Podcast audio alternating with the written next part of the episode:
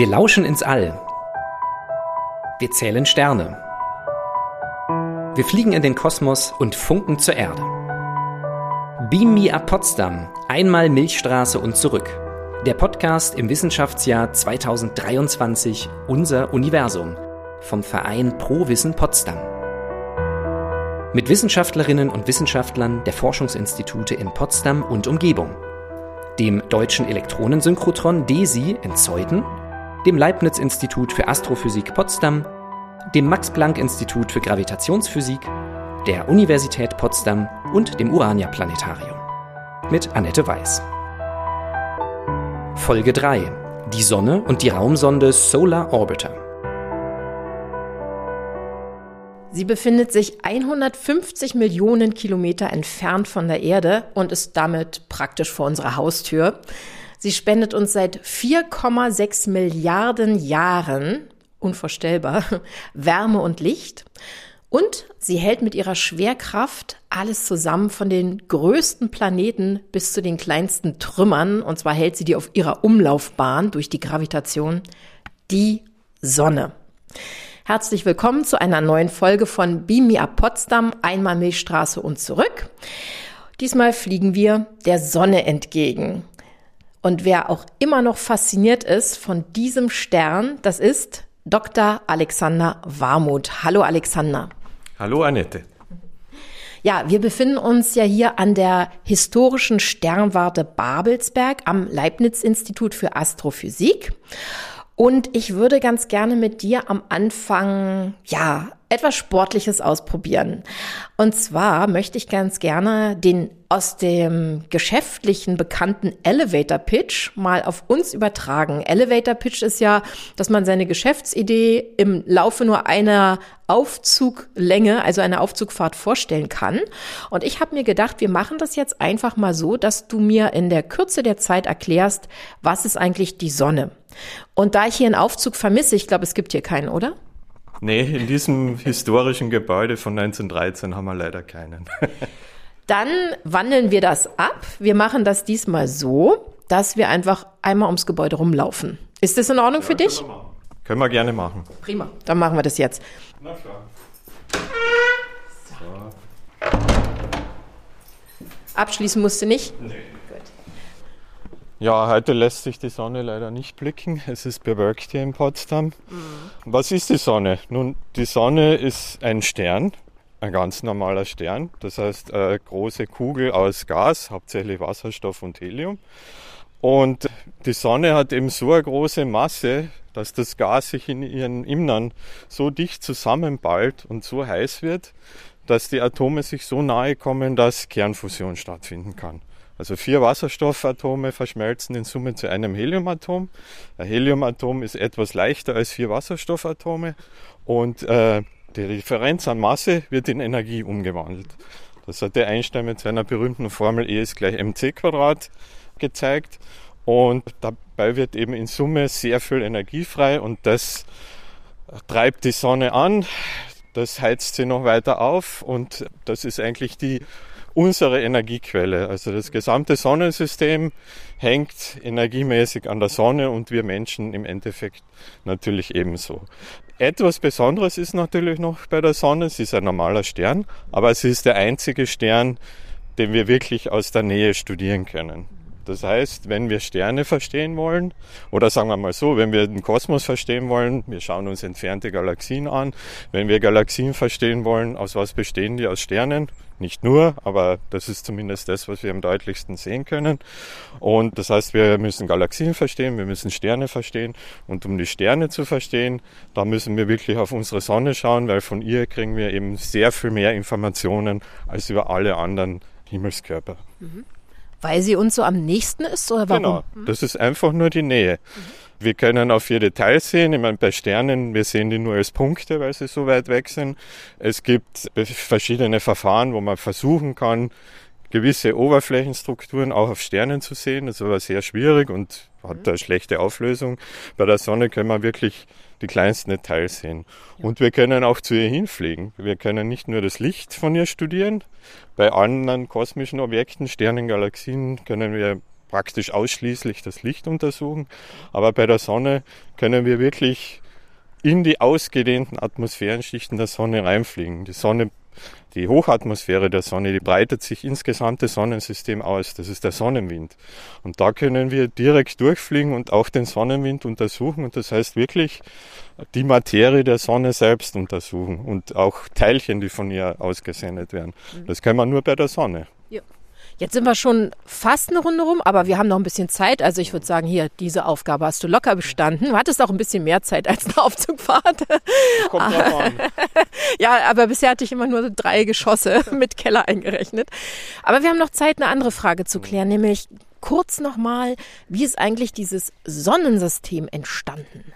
Ja, das Sonnensystem ist entstanden aus einer großen Gas- und Staubwolke, die sich zusammengeballt hat. Im Zentrum ist die Sonne entstanden und die beinhaltet da 99, ich weiß nicht wie viel Prozent der Masse des Sonnensystems und das, was übrig geblieben ist, in einer Scheibe um die entstehende Sonne rum. Daraus haben sich dann sukzessive die Planeten gebildet. Also erst kleinere Trümmer, mhm. die sich dann immer mehr zusammengeballt haben und am Schluss haben wir dann die acht Planeten, die wir jetzt kennen. Und vor wie langer Zeit ist das passiert? Sind es diese 4,6 Milliarden Jahre, die ich genau. vorhin erwähnt habe? Genau. Ja, wir sind eine Runde rum und haben schon geklärt die herausragenden Merkmale der Sonne. Zum Beispiel, dass sie uns eben am nächsten ist und wir sie am besten studieren können und wie das Sonnensystem entstanden ist. Sehr schön. Jetzt sind wir wieder in deinem Büro angekommen, Alexander, was eigentlich aussieht wie ein normales Büro. Ja. Außer dass da noch ein Foto hängt vom Solar Orbiter. Das ist die Raumsonde der ESA. Da kommen wir aber später drauf zurück. Ja, du bist ja stellvertretender Leiter hier der Gruppe Sonnenphysik hier am Leibniz-Institut für Astrophysik. Und deswegen möchte ich heute nochmal alles über die Sonne von dir erfahren. Wie heiß ist die eigentlich? Vielleicht im Inneren, dann gibt es das Äußere, es gibt eine Corona. Ja, wie viel Grad sind da und kann man das überhaupt so genau bestimmen? Genau, auf der Sonne gibt es die unterschiedlichsten Regionen mit den unterschiedlichsten Temperaturen. Im Zentrum, wo die Energie produziert wird durch Kernfusion, haben wir so circa 15 Millionen Grad. Wenn wir dann auf die Schicht der Sonnenatmosphäre schauen, die wir mit freiem Auge sehen können, im weißen Licht, das ist die Photosphäre, da haben wir so 6000 Grad. Und interessanterweise, wenn wir jetzt in größere Höhen der Sonnenatmosphäre gehen, da kommt dann später mal die Corona, das ist diese ausgedehnte äußere Atmosphärenschicht, da geht die Temperatur plötzlich wieder stark hoch auf ungefähr eine Million Grad. Und gerade das ist eine der großen ungelösten Fragen der Sonnenphysik. Warum wird's, wenn ich mich praktisch vom Herd, von der Energiequelle entferne, warum wird's dann plötzlich wieder heißer? Das heißt, zusätzlich zur Strahlung, die ja die Erwärmung bringt, muss es einen zusätzlichen Prozess noch geben, der diese Corona so hochheizt. Und das ist eine der, der aktuellen Forschungsfragen oder schon seit langem eine der Fragen, die wir noch nicht gelöst haben. Wenn man die Sonne jetzt näher betrachtet, also nicht nur fürs Sonnenbaden, sondern rangezoomt, äh, dann sieht man auch so Flecken auf dieser Sonne. Die heißen auch Sonnenflecken. Was hat's denn damit auf sich? Ja, diese Sonnenflecken sind eben dunkle Stellen auf der sichtbaren Sonnenoberfläche. Die kann man in Ausnahmefällen sogar mit freiem Auge sehen, wenn es wirklich sehr große Flecken gibt und die Sonne tief steht. Also da gibt es auch historische Aufzeichnungen aus dem alten China oder aus dem Mittelalter. Und wir wissen heute eben, oder seit ungefähr 100 Jahren, etwas über 100 Jahren, dass diese Sonnenflecken gleichzeitige Regionen sind, wo es sehr starke Magnetfelder auf der Sonne gibt. Im Sonneninnern werden Magnetfelder erzeugt durch einen Dynamoeffekt, ähnlich wie bei der Erde. Nur sind diese Magnetfelder der Sonne sehr viel stärker und auch sehr viel komplexer als das Magnetfeld der Erde. Also in den Sonnenflecken gibt es Magnetfelder, die sind über tausendmal stärker als das Magnetfeld unserer Erde. Und äh, warum sind diese Flecken dunkel? Nun, das Magnetfeld behindert Gasströmungen, die von unten die Wärme und die Energie hochtragen. Das heißt, die Region, wo das Magnetfeld stark ist, wird weniger geheizt, das heißt, sie kühlt aus und ein kühleres Gas sendet weniger Licht aus als ein heißeres. Und im Kontrast sehen wir das dann eben als dunkle Flecken. Und dieses Magnetfeld ist das der Grund, weshalb die Sonne, wie ich es vorhin erwähnt habe am Anfang, weshalb die Sonne die ganzen Planeten auf der Umlaufbahn hält, also auch die Erde? Nee, das hat damit nichts zu tun. Das ist einfach die Schwerkraft, also die Gravitation. Die Sonne ist der schwerste Körper im Sonnensystem und alle Planeten kreisen eben um sie und werden durch ihre Masse auf ihren Bahnen gehalten. Die Magnetfelder spielen in dem Kontext keine Rolle. Die spielen aber eine sehr große Rolle, was die Aktivität der Sonne betrifft. Denn die Sonne ist ein veränderlicher Stern. Äh, wir hatten die Flecken erwähnt. Aber es gibt noch viel dramatischere Prozesse der Aktivität, zum Beispiel die Sonneneruptionen, wo eben Gas sehr schnell auf zig Millionen Grad geheizt wird und zum Teil auch in den Weltraum rausgeschleudert wird. Und dafür sind eben die Magnetfelder die Energiequelle und damit hauptverantwortlich. Jetzt klingt das ja richtig ähm, gefährlich für uns Erdenbewohner, wenn die Sonne da Plasma äh, hinausschleudert. Ist es das auch? Ist es gefährlich oder kühlt es sofort ab?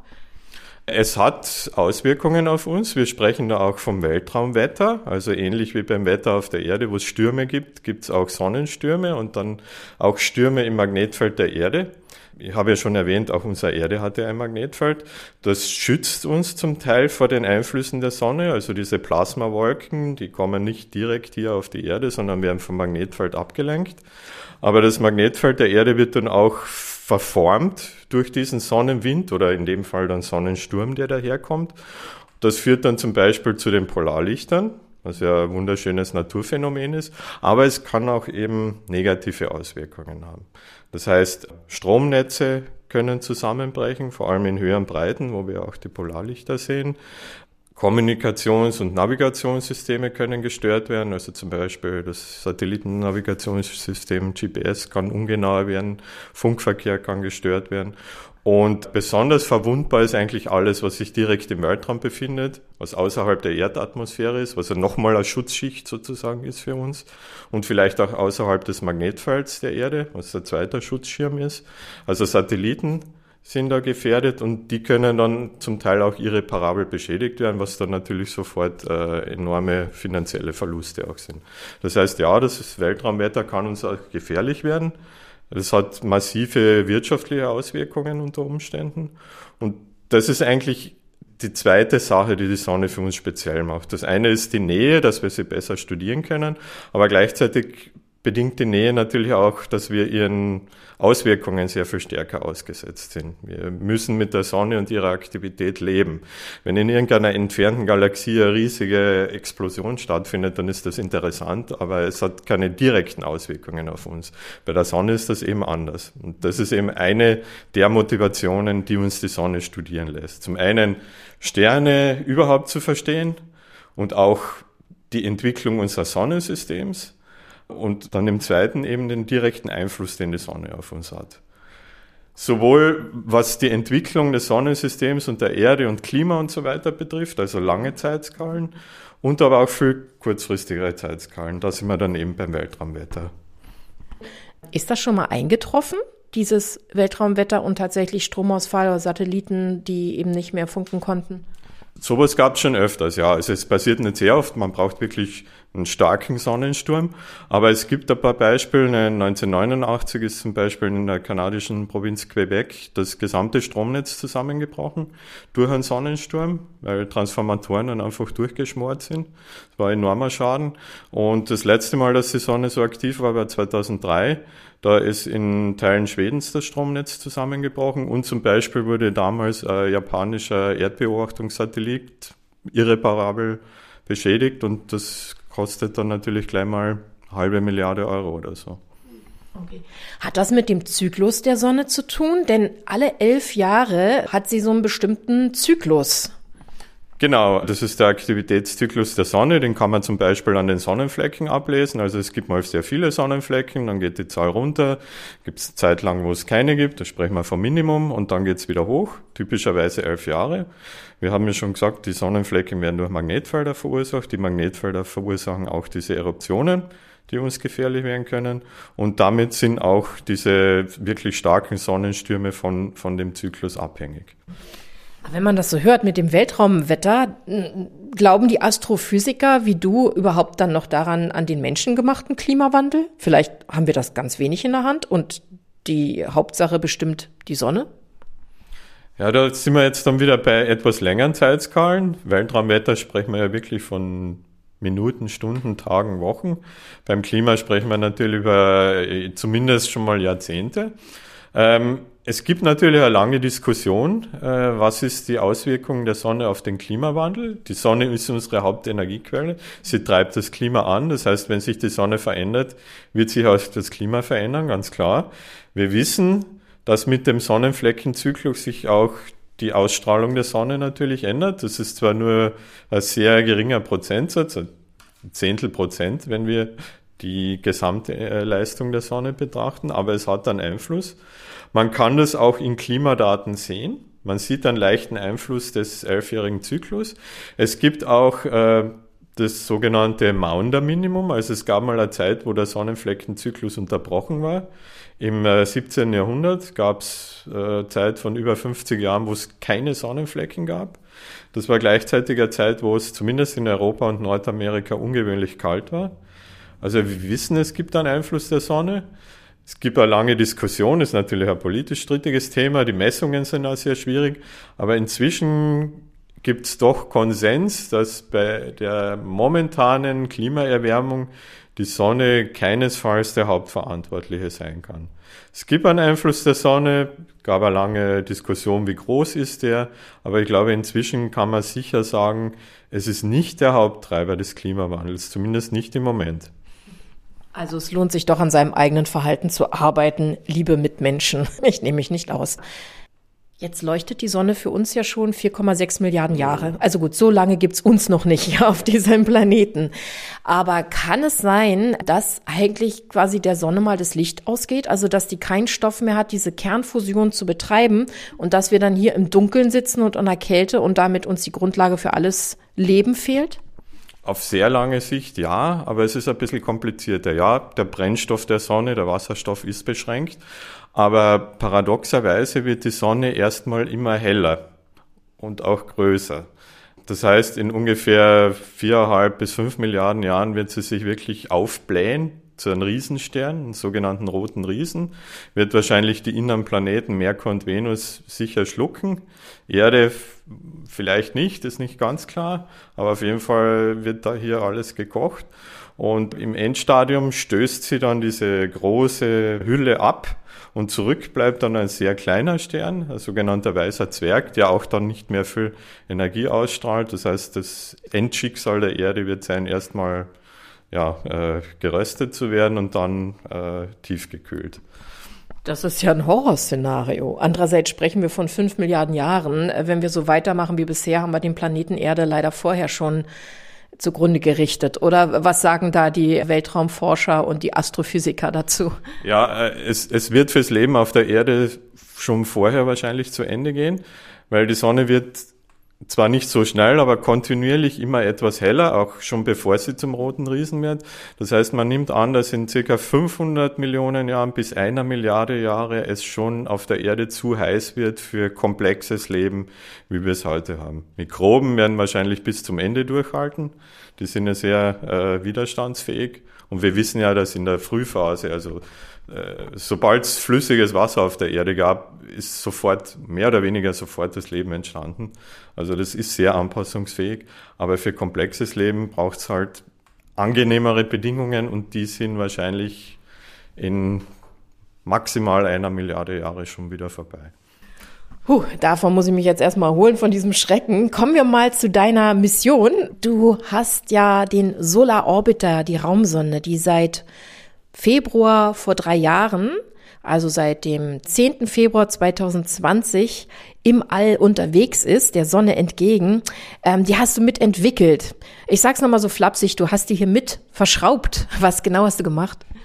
Ja, also die Raumsonde selber nicht, aber die Raumsonde hat eben zehn Instrumente an Bord, die unterschiedlichste Aspekte der Sonne untersuchen. Und wir hier am Leibniz-Institut haben bei einem der Instrumente mitentwickelt und gebaut. Das nennt sich STIX, Spectrometer Telescope for Imaging X-Rays. In der Wissenschaft hat man es auch gerne mit Abkürzungen. Das ist im Wesentlichen ein Röntgenteleskop, mit dem wir die, die heißesten Prozesse äh, in der Corona der Sonne untersuchen können. Das sind die sogenannten Flares oder Sonneneruptionen, wo eben das Gas enorm heiß wird. Heißes Gas sendet Röntgenstrahlung aus und daher ist es ideal, diese besonders energiereichen Prozesse im Röntgenlicht zu untersuchen. Und für dieses Teleskop haben wir hier eben am Institut Teile entwickelt und auch gebaut und dann teilweise auch ja, integriert, also zusammengesetzt. Und du warst sogar beim Start dabei, als Solar Orbiter ja ins All gestartet ist am Cape Canaveral. Was überkommt einen da an Gefühlen, wenn man ähm, so lange auch an dieser Weltraummission mitgearbeitet hat? Oder wie ist das, wenn da ja ein paar Kilometer Entfernung so eine Rakete ins Universum startet? Ja, das war, ja, ich weiß nicht, eigentlich ein ziemlich unwirkliches Gefühl, ne? weil man hat dann damals dann schon zehn Jahre an der Mission gearbeitet, also von den ersten Designs angefangen über Prototyp und dann wirklich der Bau des, des Instruments, was dann schlussendlich geflogen ist. Es ist natürlich ein enorm spannender Moment, weil der Start ist, ist natürlich einer der kritischen Momente in so einer Mission.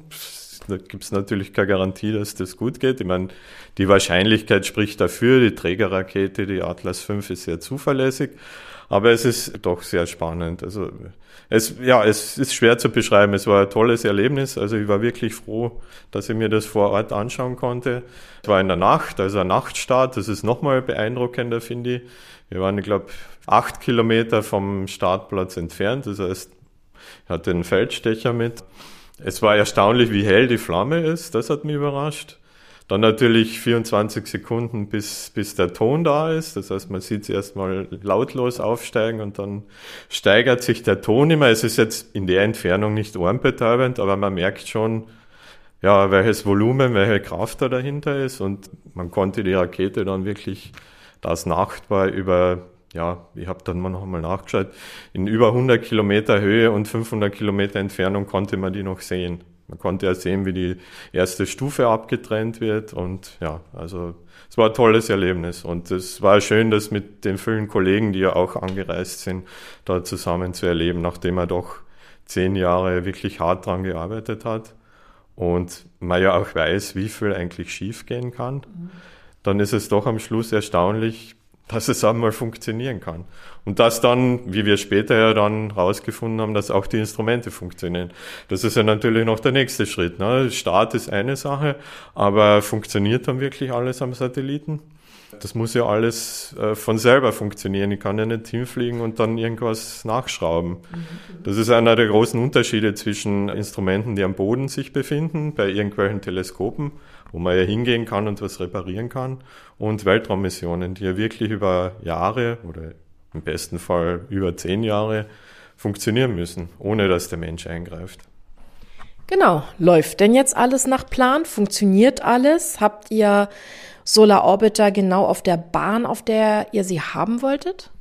Das mit dem Einschuss in die richtige Bahn hat sehr gut geklappt. Also das hat die, für den Start war ja die NASA zuständig. Das war praktisch der Beitrag der NASA, während Solar Orbiter ja hauptsächlich eine europäische Mission ist, also von der ESA getragen.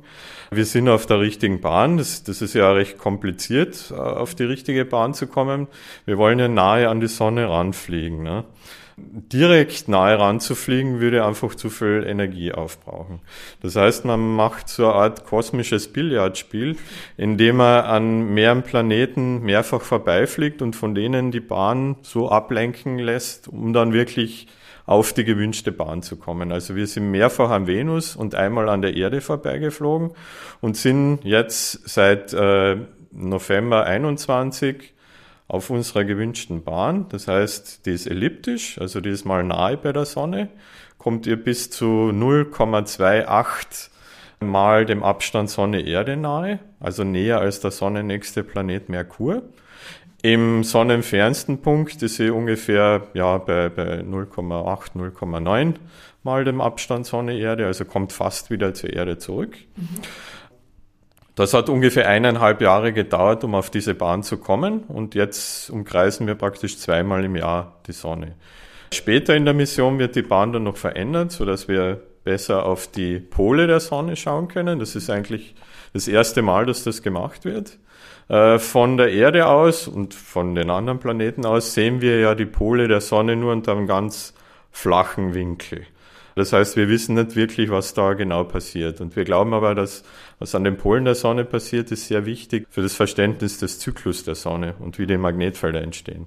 Das heißt, später in der Mission, so ab 2026, werden wir dann die Vorbeiflüge an der Venus nutzen, um die Bahn vom Solar Orbiter aus der Bahn der Planeten rauszudrehen, sodass sie einen Winkel kriegt und wir damit eben in einem besseren Blickwinkel auf die Pole der Sonne schauen können. Zu den Instrumenten ist zu sagen, die alle zehn Instrumente an Bord funktionieren. Jeder hat natürlich seine kleinen Problemchen. Irgendwas funktioniert nicht hundertprozentig so, aber das ist, das ist ganz normal bei allen Instrumenten. Aber im Prinzip funktioniert alles und wir insbesondere mit unserem Rankeninstrument sind sehr zufrieden. Also wir haben jetzt bis jetzt schon 25.000 von diesen Flares, von diesen Strahlungseruptionen beobachtet. Das heißt, das sind keine seltenen Ereignisse, das passiert ständig auf der Sonne, aber die meisten sind natürlich sehr klein und schwach und haben überhaupt keine Auswirkung mhm. auf, auf das Sonnensystem oder auf die Erde. Aber es gibt eben auch einige wenige große und da ist natürlich ein spezielles Interesse dran, die zu beobachten und zu verstehen. Und was messt ihr noch alles? Also ich habe so verstanden, ihr hier am Leibniz-Institut für Astrophysik, ihr habt eben dieses Röntgengerät oder Teleskop, mhm. Sticks vor allen Dingen, gebaut, entwickelt. Und dann gibt's aber noch viele andere Messinstrumente. Was sollen die alles für Daten liefern? Zu Sticks vielleicht nochmal, das, das ist natürlich auch nicht nur von uns, das ist ein Gemeinschaftsprojekt europäisches mit Beteiligung von acht europäischen äh, Staaten. Und das ist bei den anderen Instrumenten genauso. Die sind alle so komplex, dass das kein Institut oder Land alleine entwickeln kann. Äh, unser Fokus ist eben wirklich die aktive Sonne, die heißesten Gebiete. Dann gibt's Instrumente, die die Sonne in anderen Wellenlängen beobachten, zum Beispiel im Ultraviolett. Das ist also dann, da sieht man dann Gas, was etwas kühler ist. Also mit unserem Instrument sehen wir alles, was mehr als acht Millionen Grad hat.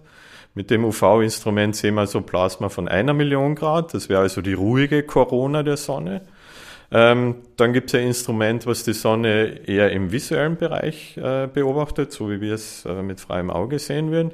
Das kann auch die Magnetfelder der Sonne messen. Das nennt sich Phi. Äh, das ist äh, federführend vom Max-Planck-Institut für Sonnensystemforschung in Göttingen. Dann gibt es zwei Koronographen, das heißt, das sind Instrumente, wo die Sonnenscheibe mit einer Blende abgedeckt wird, so dass ich nur die ausgedehnte äußere Korona der Sonne sehe. Da sehe ich dann die Eruptionen, die rausgehen und vielleicht mal auf die Erde treffen.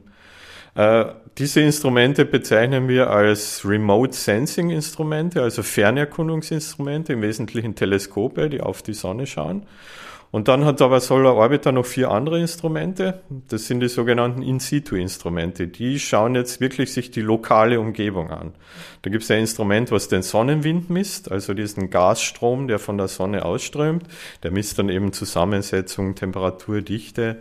Es gibt ein Magnetometer, was die Magnetfelder misst, denn die Magnetfelder kommen nicht nur auf, auf der Sonne vor, sondern die werden vom Sonnenwind auch rausgetragen.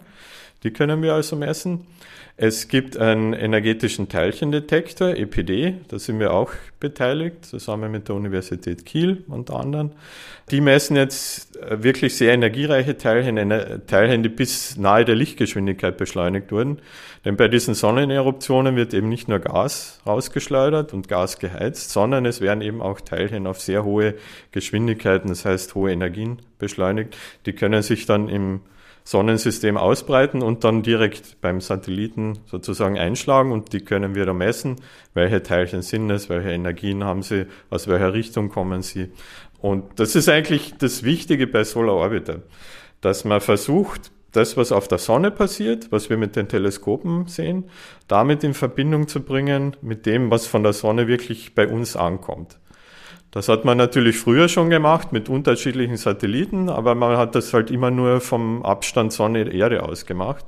Und während sich so eine Sonneneruption ausbreitet, von der Sonne zur Erde, kann da alles Mögliche passieren. Wir sprechen von Transporteffekten. So dass es dann schwierig ist, wirklich das, was bei uns ankommt, damit in Beziehung zu setzen, was auf der Sonne passiert ist. Mit Solar Orbiter können wir aber näher rangehen. Das heißt, wir können diese Transporteffekte möglichst klein halten und die Hoffnung ist eben, dass wir dann besser verstehen, was wirklich auf der Sonne passiert und dass man sozusagen sehen kann, okay, auf der Sonne passiert jetzt Prozess X mit den und den äh, Parametern.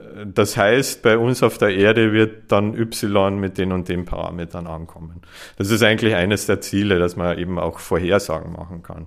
Das ist im Moment nur eingeschränkt möglich, weil wir eben die Physik hinter diesen Prozessen noch nicht genug verstehen.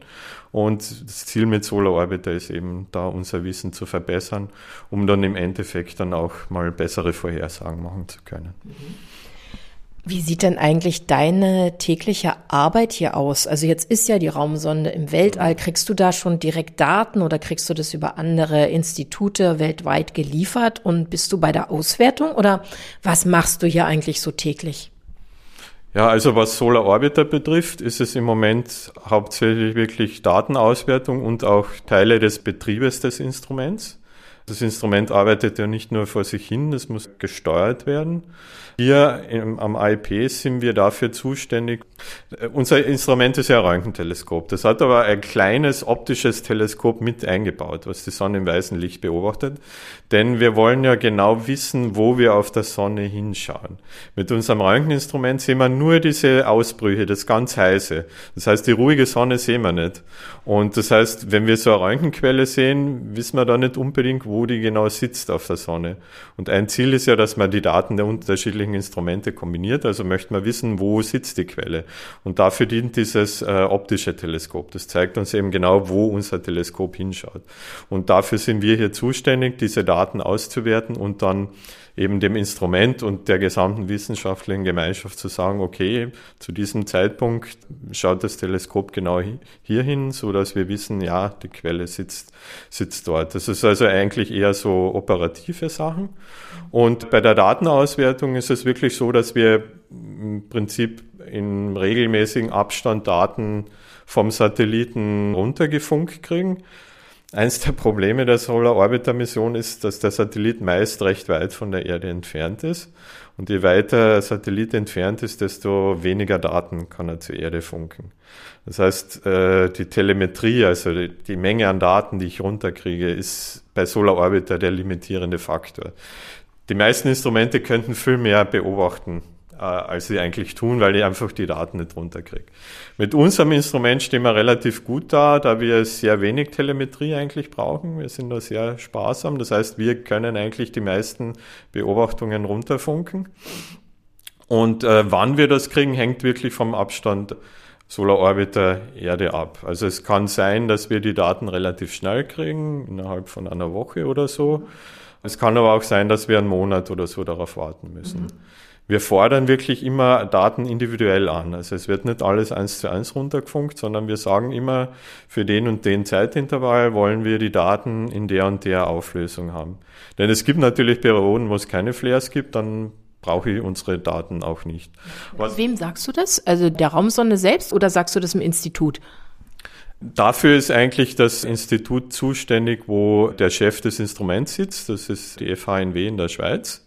Also die machen das. Wenn wir jetzt hier spezielle Wünsche haben, dann teilen wir das denen mit. Wir haben da so ein Online-System, wo man das machen kann. Und die schreiben dann sozusagen die Befehle. Die gehen dann an die ESA und die ESA funkt das dann zum Satelliten. Von dem geht's zur ESA zurück und von der ESA gehen dann die Daten zu uns. Werden bei uns dann noch verarbeitet und gehen dann am Schluss wieder zur ESA zurück, wo sie in ein Archiv kommen und wo dann wirklich jedermann auch Zugriff darauf hat. Das ist öffentlich zugänglich. Für den Laien sind die Daten jetzt nicht unbedingt nutzbar. Für einen interessierten Laien vielleicht schon, wenn er sich näher damit auseinandersetzt. Aber im Prinzip sind die Daten frei und damit da der ganzen wissenschaftlichen Gemeinschaft zugänglich. Machst du das allein oder wie groß ist dein Team hier? Ja, wir sind hier derzeit zu zweit am Institut, also das ist meine Wenigkeit und dann haben wir noch einen Mitarbeiter, der wirklich über die Mission finanziert wird. Äh, das wird bei uns ja vom der DLR bezahlt, also deutschen, der deutschen Raumfahrtagentur. Die hat das gesamte, unsere gesamte Teilnahme am Projekt finanziert, also auch den Bau des Instruments und das Design und finanziert jetzt auch eine Stelle. Und in Zukunft, also wir sind jetzt gerade zwischen zwei Projekten, im nächsten Monat startet das nächste, da kriegen wir dann noch zusätzlich eine Doktorandenstelle. Insgesamt sind natürlich, wie ich schon sagte, acht europäische Länder beteiligt am Projekt und so im, im Sticks-Team sind wir typischerweise, ich sag mal, sind vielleicht so 30 bis 50 Leute aktiv. Zwei Verständnisfragen habe ich noch. Die erste betrifft die Temperatur in der Sonne, an der Sonne, in der Corona. Das kann man ja nur nicht messen, indem man wie bei einem Braten einfach so ein Thermometer mit Stick ja. hineinsticht. Wie misst man diese unglaublich heißen Temperaturen? Im Innern ist es natürlich schwierig, weil da kann ich nicht reinschauen. Das äh, erfolgt aus Modellen zum einen. Also wir wissen ja, wie schwer die Sonne ist und woraus sie sich zusammensetzt. Dann kann ich ein Computermodell machen, das sagt mir dann, wie die Temperatur im Innern sein müsste. Zum anderen gibt es noch die Beschränkung, wir wissen, die Kernfusion findet statt. Wir wissen, okay, äh, das muss die und die Energie produzieren, dafür brauche ich die und die Bedingungen. Und bei der Kernfusion werden auch Neutrinos produziert. Das sind also Elementarteilchen, die sehr schwach nur mit anderen Elementarteilchen wechselwirken. Das heißt, die können direkt aus dem Innern der Sonne rauskommen, mehr oder weniger ungestört, können bei uns auf der Erde äh, empfangen, detektiert werden. Und auch aus diesem Neutrinofluss kann ich dann bestimmen, wie die Kernfusion abläuft und im weiteren Schritt ist das dann ein Anhaltspunkt dafür, wie die Temperatur ausschaut. Das ist also eher indirekt, aber gut, so grob kann man das machen. Alles, was wir Licht von der Sonne empfangen, da kann ich mir natürlich das Licht genau anschauen. Das heißt, ich mache Spektroskopie. Ich zerlege das Licht in seine Wellenlängen. Und wenn man sich die Sonne anschaut, dann sieht man ja, dass das kein kontinuierliches Spektrum ist. Wenn man genau hinsieht, sieht man Linien im Spektrum. Das kennt man seit dem 19. Jahrhundert eigentlich, die Fraunhofer-Linien. Das sind also die Fingerabdrücke der Elemente in der Sonnenatmosphäre. Jedes Element hinterlässt bei anderen Wellenlängen entweder äh, Emission oder Absorption, also entweder dunkle oder helle Linie, je nach Temperaturverhältnissen. Und wenn ich das analysiere, kann ich eben bestimmen, welche Elemente gibt es dort, in welcher Häufigkeit, aber auch bei welcher Temperatur. Und wenn ich mir jetzt die sichtbare Sonnenscheibe ansehe, da habe ich dunkle Linien drin. Wenn man das dann analysiert, kommt man eben auf diese Temperaturen von 6000 Grad.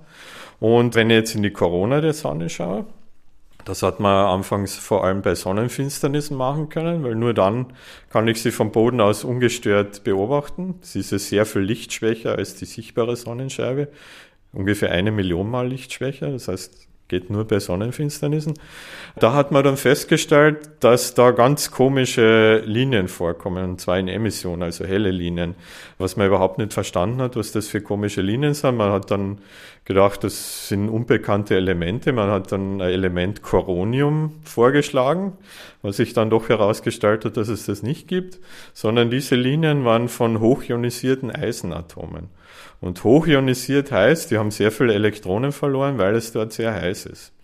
Das heißt, aus der Spektroskopie hat man festgestellt, okay, diese Corona muss sehr heiß sein. Pionierarbeit dazu wurde übrigens von Walter Grotrian geleistet in den 30er Jahren, der auch äh, hier am Vorgängerinstitut vom Leibniz-Institut war.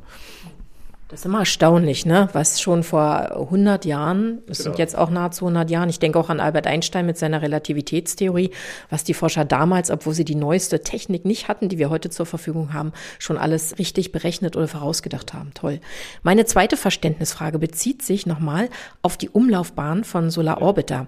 Du hattest gesagt, also da ist erstmal Orbiter an der Venus und am Jupiter vorbei geflogen und habe ich das richtig verstanden, um so eine Art, richtig so einen Schubs von denen zu kriegen, um dann wieder auf eine andere Umlaufbahn zu kommen. Genau, also es war Venus und Erde, zum Jupiter gehen wir nicht raus. Stimmt, der ist zu weit weg. Das, das, das wäre ein ziemlicher Umweg, aber es ist ja trotzdem ein Umweg sozusagen. Genau, also das Problem ist folgendes. Eigentlich, um nahe zur Sonne zu kommen, muss ich eigentlich abbremsen. Das klingt vielleicht irgendwie komisch, aber wenn wir von der Erde starten, haben wir ja die gesamte Geschwindigkeit von der Erde schon mal mitgenommen. Die Erde kreist ja um die Sonne und diese Geschwindigkeit haben wir mitgenommen. Um jetzt näher zur Sonne zu kommen, müssen wir äh, kinetische Energie, also Bewegungsenergie abbauen. Dann fallen wir sozusagen tiefer in das Gravitationsfeld der Sonne rein. Äh, könnte man natürlich direkt abbremsen, weil das braucht zu viel Treibstoff. Stattdessen fliegen wir an Venus und Erde mehrfach vorbei. Und der Kurs ist dann eben genau so gewählt, dass in Summe der Solar Orbiter durch den Vorbeiflug bei diesem Planeten abgebremst wird. Das macht nicht sehr viel aus, deshalb müssen wir auch mehrfach bei der Venus vorbeifliegen. Äh, man fliegt da auch teilweise wirklich sehr dicht vorbei. Je dichter ich vorbeifliegt, desto stärker ist der Effekt. Was heißt dicht so? Wie viele also, Kilometer? Ja, wir sind einmal bei der Erde vorbeigeflogen und das war dann ungefähr 500 Kilometer Höhe. Also das ist so die Höhe, wo sich ja die internationale Raumstation oder so befindet. Und ja, dafür, dass wir da schon glaube fast eine Milliarde Kilometer zurückgelegt hatten, äh, ist 500 Kilometer natürlich nicht sehr viel. Und es wird dann immer gefragt, ah, könnte es denn dann Probleme geben, dass man da in irgendwelche Satelliten reinknallt? Ja, nee, also theoretisch natürlich ja, aber der Weltraum ist trotzdem so groß und die, selbst nahe der Erde sind die Satelliten doch nicht so dicht gesät, dass es da signifikantes Risiko gäbe. Man hat das mal aus gerechnet, 1 zu 10.000 oder irgendwie so war die Chance, dass da was passiert. Ja, na, noch ist er zum Glück oben und er soll ja auch noch eine Weile oben sein. Wie lange soll der im Weltraum verbleiben oder so lange, bis er verglüht oder runterfällt? Oder habt ihr da ein Ziel und dann holt ihr ihn runter vom Himmel? Das Ziel der Mission ist erstmal bis 2030 oder 31 so. Das ist die nominelle Missionsdauer plus sogenannter Extended Mission. Aber wenn der Satellit dann noch funktioniert, dann hoffe ich natürlich sehr, dass man ihn weiter betreiben wird. Es gibt ja Beispiele. Die europäische Vorgängermission äh, nennt sich SOHO, der wurde 1995 gestartet. Nominelle Missionsdauer drei Jahre und der funktioniert aber immer noch. Also man kann auch mal Glück haben und, und das hoffen wir natürlich äh, schon sehr. Runter kommt der nicht mehr. Der ist in einem Orbit um die Sonne und wird ich sag's mal flapsig, auf Ewigkeiten um die Sonne kreisen. Das heißt, wenn es uns hier schon lang nicht mehr gibt, wird der Solar Orbiter immer noch um die Sonne kreisen und höchstwahrscheinlich dann erst, wenn sich die Sonne zum roten Riesen aufbläht, äh, dann wird sie ihn wahrscheinlich mal schlucken. Aber der bleibt erstmal da als unser Monument sozusagen. Ja, oder auch als Weltraumschrott. Ja. Aber gut, noch funktioniert er und ist überhaupt nicht schrottig. Zum Abschluss nochmal zwei Fragen, Alexander. Erstmal, was fasziniert dich am allermeisten an der Sonne? Du widmest fast dein ganzes berufliches Leben. also hast ja auch schon vor zehn Jahren angefangen, diesen Solar Orbiter dann zu entwickeln. Also dein, der Sonne, diesem Stern, diesem aktiven Stern. Was ist das, was dich am meisten fasziniert? Kannst du das in Worte fassen? Ja, ich denke, das Faszinierende an der Sonne ist, dass sie eben veränderlich ist und zwar auf menschlichen Zeitskalen. Entfernte astrophysikalische Objekte verändern sich auch, aber unter Umständen nur über Millionen oder Milliarden Jahre hinweg. Aber die Sonne zeigt uns wirklich jeden Tag ein neues Gesicht. Es kann in einer Minute plötzlich ein großer Strahlungsausbruch passieren. Hoffentlich können wir das voraussagen in Zukunft, aber es passiert wirklich ständig irgendwas. Und wenn man sich die Daten anschaut, insbesondere wirklich diese tollen Aufnahmen aus dem Ultraviolettbereich, wo wir die Corona sehen, selbst wenn wir uns jetzt einen ruhigen Teil der Corona ansehen, sehen wir, wenn wir genau genug hinsehen, es ist nicht wirklich ruhig. Es ist ständig in Veränderung. Es gibt ständig kleine Eruptionen, Strömungen, Ausbrüche. Also es ist immer was los auf der Sonne. Das, das finde ich wirklich interessant und das ist sozusagen greifbar. Ja. Du erklärst das übrigens auch wunderbar in YouTube-Videos, die heißen die Babelsberger Sternnächte. Die werden wir in den Shownotes verlinken für alle, die noch mehr darüber hören möchten und vor allen Dingen auch mal ein paar Bilder sehen wollen. Also da sind auch jede Menge tolle Zeichnungen vom Solar Orbiter, Aufnahmen vom Solar Orbiter, natürlich auch von der Sonne. Zu guter Letzt eine Frage. Wenn es eine Stelle im Weltall gäbe, bei dir vermute ich die Antwort schon, an die du dich beamen könntest, egal ob du da wirklich überleben kannst. Ja, wir achten jetzt nicht auf Minustemperaturen, ne, wo kein Mensch mehr leben könnte oder auch eben absolute Hitzegrade oder ob es da genügend Sauerstoff gibt. Also, wenn du dich an eine Stelle im Weltall beamen könntest, wo würdest du dich hinbeamen? Ich sage jetzt mal nicht die Sonne, das wäre vielleicht zu einfach. Wenn es eine bekannte Stelle ist, würde ich sagen Titan. Das ist der größte Saturnmond. Finde ich einfach faszinierend. Das ist der einzige Himmelskörper außer der Erde, wo es eine Flüssigkeit auf der Oberfläche gibt. Also wir haben auf Titan Felsen, die aus Eis sind und Seen, die aus Methan und Ethan bestehen. Und es gibt Wind, es gibt Regen, es gibt Dünen, es gibt äh, praktisch Wetter wie auf der Erde, aber eben bei minus 180 Grad und mit anderen Substanzen. Es gab ja eine europäische Mission Huygens, die ist auf Titan gelandet, hat ein paar Bilder gemacht und in Zukunft wird es eine Mission geben, die einen kleinen Helikopter auf Titan absetzen wird, der dann dort rumfliegen wird. Also da freue ich mich schon wirklich drauf. Alexander, ganz herzlichen Dank, dass du uns den Stern, die Sonne erleuchtet hast heute und erhellt hast. Vielen Dank für das Interesse. Beam Me Up Potsdam, einmal Milchstraße und zurück. Dieser Podcast wird produziert vom Verein Pro Wissen Potsdam im Rahmen des Wissenschaftsjahres 2023, unser Universum. In Zusammenarbeit mit den Kooperationspartnern vom Deutschen Elektronensynchrotron DESI in Zeuthen, dem Leibniz-Institut für Astrophysik Potsdam, dem Max-Planck-Institut für Gravitationsphysik, der Universität Potsdam und dem Urania-Planetarium. Die Wissenschaftsjahre sind eine Initiative des Bundesministeriums für Bildung und Forschung.